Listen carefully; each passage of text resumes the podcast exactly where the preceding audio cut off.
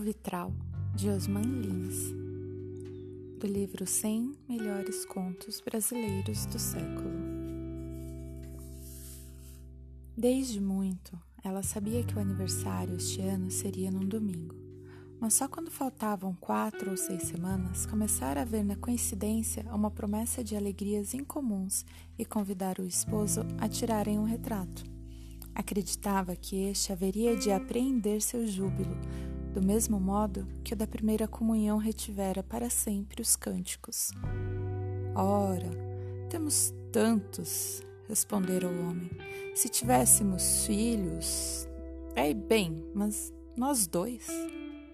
Para que retratos? Dois velhos. A mão esquerda, erguida com o indicador e o médio afastados, parecia fazer da solidão uma coisa tangível, e ela se reconhecera com tristeza no dedo menor, mais fino e recurvo. Prendera grampos aos cabelos negros, lisos, partidos ao meio e levantara-se. Está bem, você não quer. A voz nasalada contida era um velho sinal de desgosto. Suas tolices, Matilde, quando é isso? Como se a ideia a envergonhasse, ela inclinara a cabeça. Em setembro, dissera. No dia 24, cai num domingo e eu. Ah, uma comemoração? interrompera o esposo.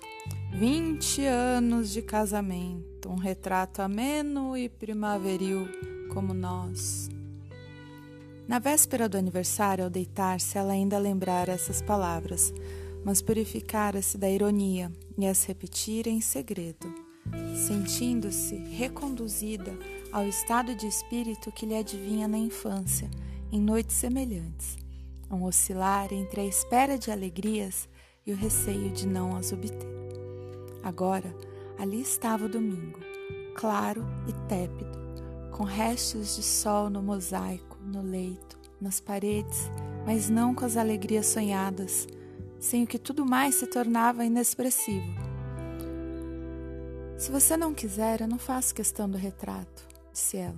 Foi tolice. O fotógrafo já deve estar esperando, porque no mudo penteado ainda há tempo. Não, vou assim mesmo. Abriu a porta, saíram.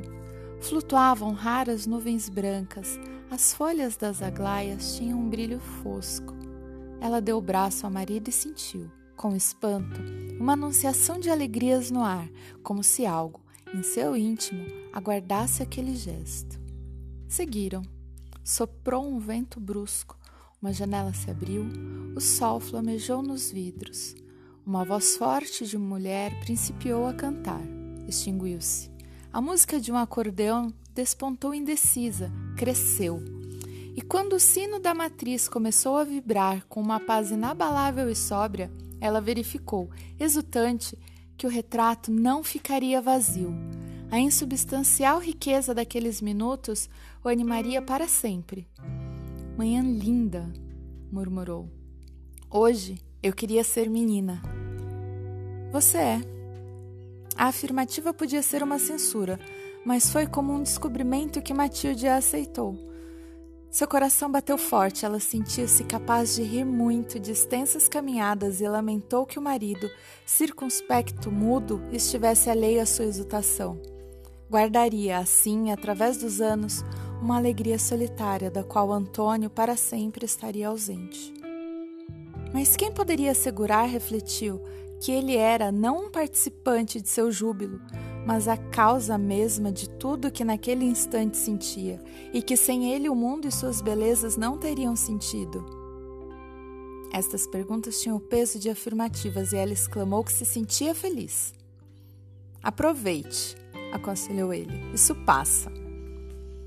Passa, mas qualquer coisa disto ficará no retrato, eu sei.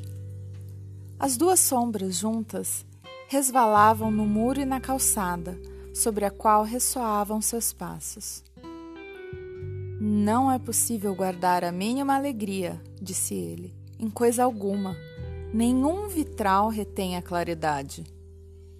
Cinco meninas apareceram na esquina os vestidos de cambraia, parecendo-lhes comunicar sua leveza, ruidosas, perseguindo-se, entregues às infâncias, entregues à infância e ao domingo que fluíam com força através delas. Atravessaram a rua, abriram um portão e desapareceram. Ela apertou o braço do marido e sorriu, a sentir que um júbilo quase angustioso jorrava de seu íntimo. Compreendera que tudo aquilo era inapreensível. Enganara-se ou subestimara o instante ao julgar que poderia guardá-lo. Que este momento me possua, me ilumine e desapareça, pensava. Eu vivi, eu estou vivendo.